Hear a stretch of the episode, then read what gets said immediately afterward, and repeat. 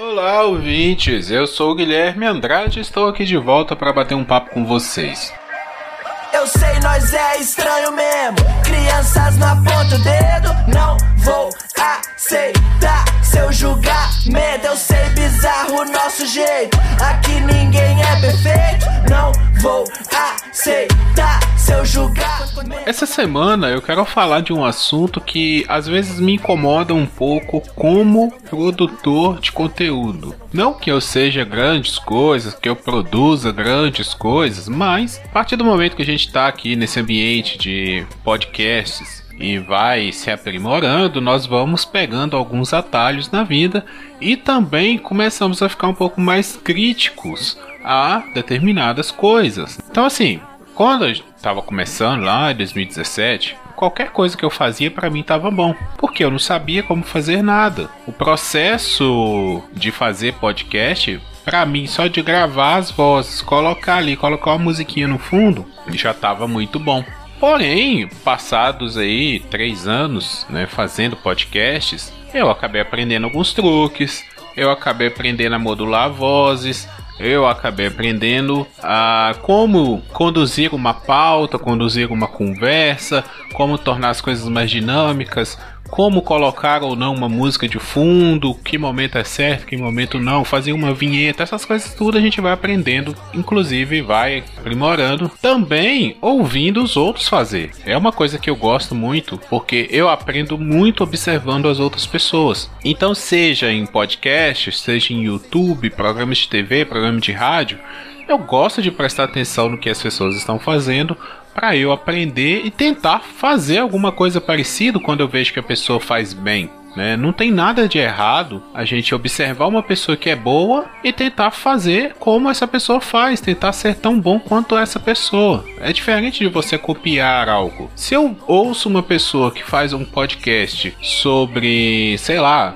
sobre filmes, e a pessoa tem uma linha de comentário que eu acho interessante, eu vou ouvir essa pessoa, entender os argumentos dela e vou tentar também trazer nos meus argumentos essa forma de fazer. Eu sempre cito aqui que eu, principalmente no TV na calçada, que eu gosto de ver vídeos de no YouTube, né, de críticos. É, cito o PH Santos, o Otávio Gá lá do Super 8, o rapaz lá do Acabou de Acabar, o Gaspar, tem a Carol também que faz mais sobre séries. Então assim, a gente vai vendo e vai aprendendo a fazer, né? Olhar um detalhe e tal, principalmente porque eles são às vezes formados nisso, de cinema. Eu não sou, eu sou engenheiro. É, e aí a gente vai aprendendo, beleza. Correndo, tão me corrompendo por algo tão pequeno, vocês estão me subestimando. Nigeriano, hoje eu tô lucrando, isso tá me estimulando. Tudo que eu fiz foi desapegar do que diziam quando eu tava agonizando.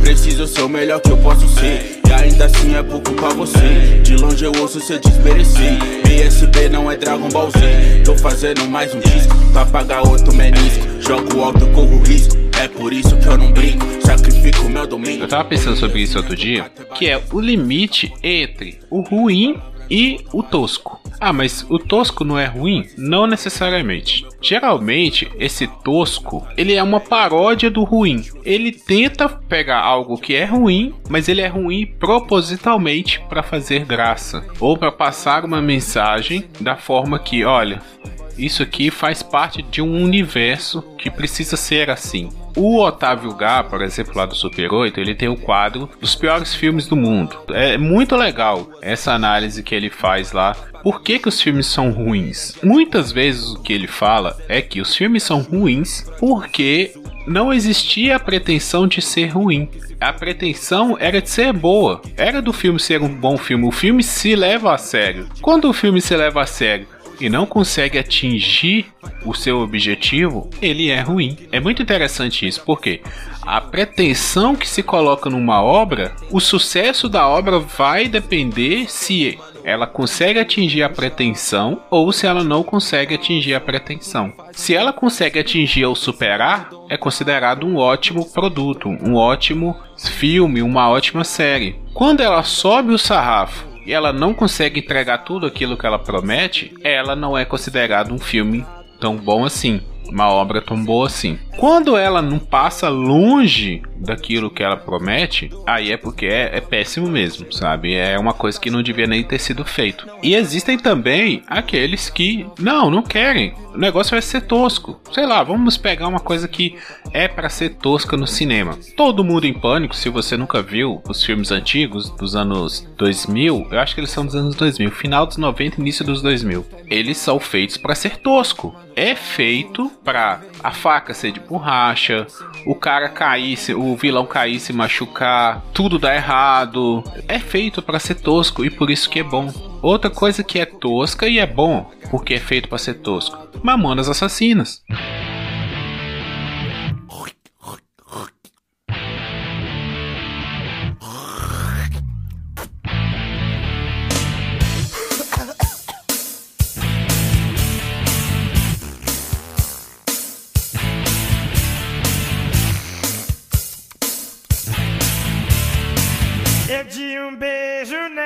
Os Mamonas Assassinas são, foram um sucesso, um sucesso astronômico, porque eles eram toscos, mas eram toscos de propósito. Eles vestiam fantasia, eles colocavam erros de português na letra de propósito, porque eles parodiavam outros artistas. Então, quando o Dinho cantava com a voz do Belchior ou com a voz do Netinho de Paula, aquilo eram paródias. E por isso que é bom, porque é proposital. Eles não querem ser algo levado a sério, eles querem ser algo tosco. Vou dar um, um exemplo que nós fazemos, que eu participo que é o próprio chulé na teta. Ele é uma coisa que não tem pretensão, não tem pretensão nenhuma. Tanto que no primeiro episódio a gente fala sobre isso. Esse é um podcast sem pretensões. Nós reunimos, lemos notícias fazemos umas piadas mais sem graças do mundo.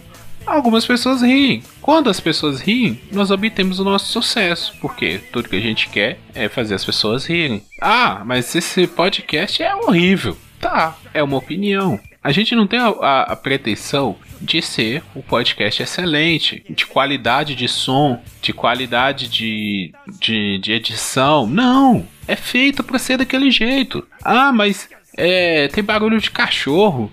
Ah, tá uma voz desregulada. Ah, cara, é feito para ser assim. É pensado assim. Tudo faz parte do, da ideia. Ser tosco. Porque o tosco, a gente ri do tosco. E a ideia do podcast é trazer risada. Ah, então, para ser comédia, tem que ser tosco. É isso que você tá falando? Não, não necessariamente. Tem coisas de comédia que são muito bem produzidas. A maioria das coisas de comédia são muito bem produzidas. Inclusive, existem podcasts de comédia que são muito bem produzidos. Não precisa da tosquice. Tem um texto bacana, as piadas são bem pensadas, colocadas no momento certo. Os participantes são bons participantes que têm a comédia na veia, que sabe fazer acontecer a coisa, o, o, chamado punchline, né? Vou dar um exemplo de um comediante que não é tosco e é talvez o melhor comediante que existe no Brasil hoje, Tiago Ventura. Aos 18, minha irmã Cristiane resolve me contar o que aconteceu com o rosto da minha mãe. Ela diz: Seu pai deu um soco na cara da mãe com toda a força. Eu agradeci por ela não ter me contado criança, porque eu não ia entender. Que bom que ela me contou adulto. Eu falei, obrigado, Cris. Ela falou, não, mas não para por aí não. Eu falei, o quê? Falei, então, deixa eu te contar a história toda. Seu pai deu um soco na cara da mãe com toda a força, porque antes a mãe espancou teu pai. Falei, o quê? Ela falou, Tiago, ele falou uma bosta. Aí a mãe empurrou ele. Aí ele caiu bebo. Aí a mãe já deu logo três bicas na cara, velho. Aí subiu batendo pra caralho, aí foi uma treta. Aí quando ele teve a oportunidade, ele socou. Aí a mãe parou, né?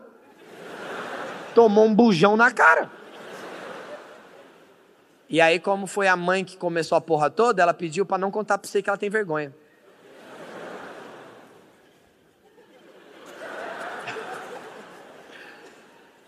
Eu quero propor uma observação a todos vocês. Homens, principalmente vocês. Vocês repararam que quando eu falei que um homem deu um soco na cara de uma mulher, ninguém riu? Mas.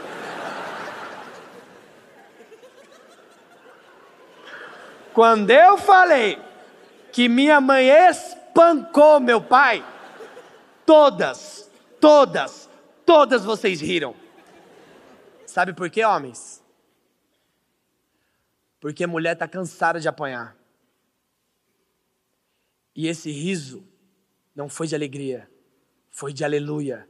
Até que enfim uma mulher contrariou as estatísticas. Foi por isso que elas riram.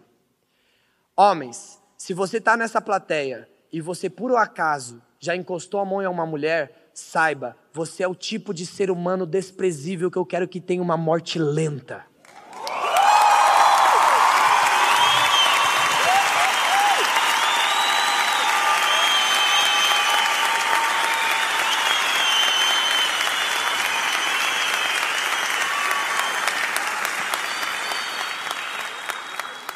Mas mulheres, calma. Lembre-se, eu sou comediante. Não se precipitem. Não é engraçado um homem bater numa mulher e também não deveria ser engraçado uma mulher bater em um homem. Quando vocês riem da violência, vocês andam contra a producente. Por isso, cuidado. Tiago Ventura, se a gente for olhar os especiais dele, né? Porque sempre no, acho que no final de cada turnê que ele faz, ele grava um especial. Ele já tem três, inclusive um tá na Netflix, os outros dois estão no YouTube. É muito bem feito. A iluminação é bem feita, o som é muito bem feito, o texto dele é primoroso. É primoroso, é um dos melhores textos que eu já vi. Ele tem lógica na peça dele, do início ao final. Existe uma linha de raciocínio que ele quer nos levar até chegar lá no final. E ele se explica durante o especial, isso que eu acho mais legal. Ele explica, ele fala, gente, vocês estão rindo disso? Porque isso é assim, assim, assim. Ele tem total consciência do que ele está fazendo. Ele sabe o momento que as pessoas vão rir, ele sabe o momento que as pessoas vão se emocionar, e ele sabe ainda preparar as pessoas para se emocionar e no final das contas fazer as pessoas rirem, por causa que a surpresa é uma das peças-chave da comédia. O que faz a gente rir é te tirar da zona de conforto. Nem que você ria por constrangimento, mas isso vai te fazer rir. Quando o Paulo vai lá e faz um pastor crente cheio de preconceito, falando todos aqueles absurdos que ele fala, não é que ele está criticando as pessoas que são crentes em geral. Não, porque não tem nada errado a pessoa ser crente, ser evangélica. Essa não é a questão. Ele está criticando as pessoas que são crentes e agem dessa forma, que aí sim é errado. Independente de você ser crente, católico, espírita, é, candomblessista, ateu, se você é, prioriza o dinheiro na frente da vida das outras pessoas, você é uma pessoa ruim. Ali é só um estereótipo, que é outra forma de trabalhar na comédia, o estereótipo. Quando a gente estereotipa algo, nós exacerbamos aquilo que chama mais atenção. O artista vai fazer a caricatura, ele é, pega ali, se a pessoa tem um nariz grande, ele deixa em destaque, se a pessoa tem um dente grande, uma orelha grande, tudo que. Ou se a pessoa tem um olho pequeno, um nariz pequeno, ele põe, minimiza mais ainda para ficar engraçado. Né? Então a, a comédia e a, as produções, elas geralmente as de sucesso, elas têm consciência daquilo que elas querem atingir. Não é nada feito por acaso. Isso é uma coisa que eu aprendo todo dia, que eu estou aprendendo. Inclusive, eu estou fazendo isso daqui porque é, é algo que eu venho pensando já há um tempo, então eu acabo colocando isso em podcast para materializar esse raciocínio.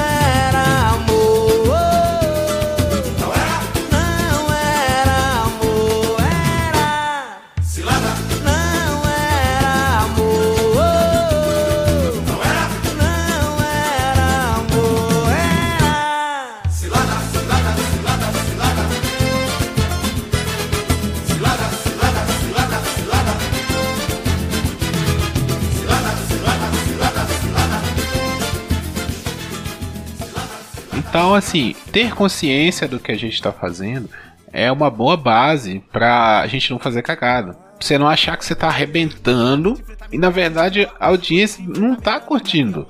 Então é legal a gente ter, ouvir críticas, saber escutar, saber o que a gente quer, analisar, parar, tentar fazer diferente.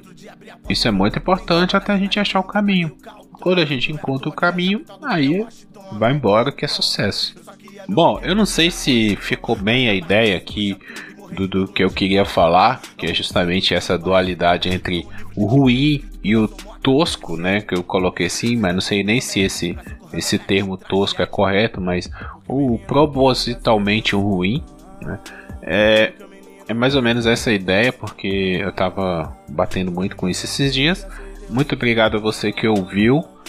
Não sei se eu vou voltar mais vezes aqui no Papo Solo. Eu tô aproveitando aí as, as deixas aí do pessoal da equipe que não tá conseguindo produzir agora, tá tendo esse espaço vago aí para eu lançar. É, eu também lancei recentemente um podcast só meu, onde eu vou acabar fazendo essas coisas lá também depois, que é o Casa de Bamba. É um podcast, assim, um espaço meu para eu é, fazer o que eu quiser lá, é, bater papo, fazer entrevista, fazer episódios é, sozinho, igual esse aqui, fazer episódios escritos, contos, sei lá, não sei, vou inventar lá depois. Fazer análise também, né, de filmes, de músicas e tudo mais. Então, se quiser, procure aí no seu agregador Casa de Bamba. É uma, é uma logo que tem uma casinha bonitinha lá. Papo solo geralmente é pelas terças, quartas-feiras aí. É, muito obrigado você que ouviu. Ouça também os outros episódios da casa. Papo de calçada, TV na calçada, papo de lingerie. Assine lá também o Chulé na Teta, né? Que eu citei aqui. Nós estamos fazendo lives na Twitch. Geralmente na segunda semana do mês, aos sábados à noite. Então vai lá, segue o nosso canal que você será avisado. Segue nas redes sociais também o Chile na Teta. Sempre estaremos avisando aí. Muito obrigado a todos que ouviram e até a próxima. E quem falou que o disco antigo é fraco vai tomar no cu. Acredito que seja inveja, vai tomar no cu. Reclamam da minha boca suja, desculpa aí. E vai tomar no cu de novo. E me mandaram parar de gritar. Ah, é que minha voz fez a terra tremer, fez as minas gemer. Fé, eu fiz geral levanta a mão igual cantor de axé. Fé, linhas de soco acertadas que nem popó, dizendo verdades que nem repórter essa teria. Coragem, nós somos pitbull no beat.